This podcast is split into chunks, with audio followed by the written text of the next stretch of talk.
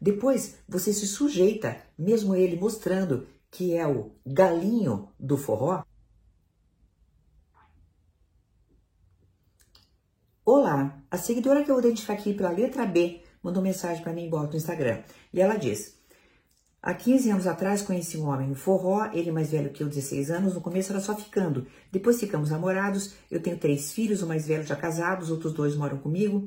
Na época, meus filhos eram adolescentes, então com a convivência, eu percebi que ele não gostava que eu levasse a minha filha, caçula, que tem síndrome de Down, para casa dele. Por causa disso, fiz várias loucuras em deixar minha filha com outras pessoas só para ir para lá sozinha. Ele me ajudava muito em tudo, então, por causa da ajuda dele, eu achava ele o melhor homem que já tinha conhecido.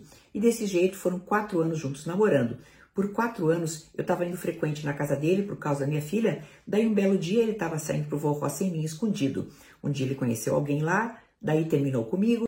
E assim por diante, é um show dos horrores, tá? Eu vou deixar ali todo o texto para vocês verem. Aí coloca ele nunca quis morar comigo na casa, daí ele pegou essa mulher e colocou dentro da casa dele, casou com a mulher dentro de uma semana, adoeceu, a outra mulher cuidou dele. Resumindo, agora, o que, que acontece nesse momento? Aí ela se torna amante dele, porque talvez ele só quisesse avaliar o desempenho sexual dele. Querida, por favor. E a história vai piorando, né? E piora ainda mais ainda que ele fala que vai passar o Natal com uma ex dele de 25 anos atrás Tô só o pó de tanta tristeza na alma, pior que ele não visualiza minhas mensagens. No fundo, eu fico olhando o celular esperando mensagem dele.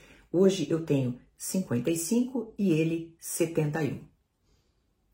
E você vai continuar a perder o seu tempo por mais 4, mais 4, mais 4. Então você vai ter 59, 63, 67 e assim por diante, querida.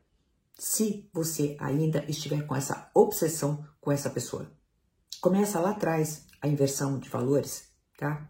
Quando ele não tolera a presença da tua filha e você admite até, né, que você deixa de fazer algumas coisas com ela, aliás, muitas coisas para estar com ele. Depois você se sujeita, mesmo ele mostrando que é o galinho do forró, não é verdade? Junto com as galinhas que estão ao redor dele, né? Aí você se sujeita a virar uma amante dele. Querida, de verdade, chega de não se dar valor. Chega. Chega. Eu acolho a tua dor, mas você não pode aceitar ser tão, tão, tão pisada. E você coloca uma coisa que me acende uma luz aí. Uma luz aí de que faz muito tempo que você está em relações muito erradas. Porque você diz que ele, você coloca assim, por causa da ajuda dele, eu achava ele o melhor homem que já tinha conhecido. Querida, por favor, enquanto você e mulheres como você não assumirem que ficar sozinha é uma grande opção e que não há necessidade para deixar de ficar sozinha, ficar com esse tipo de desclassificado, alecrim dourado, galinha do forró, nós ainda vamos ter histórias tristes como esta. Porque eu aposto que essa ex, que a outra, que a outra que virou ex, que daqui a pouco volta, etc., todas elas, junto com você, estão disputando o nosso senhorzinho, que no fundo, no fundo, é um grande de um narcisista muito mal intencionado. Que não vamos esquecer, tá? Os narcisistas também ficam idosos. Até uma próxima!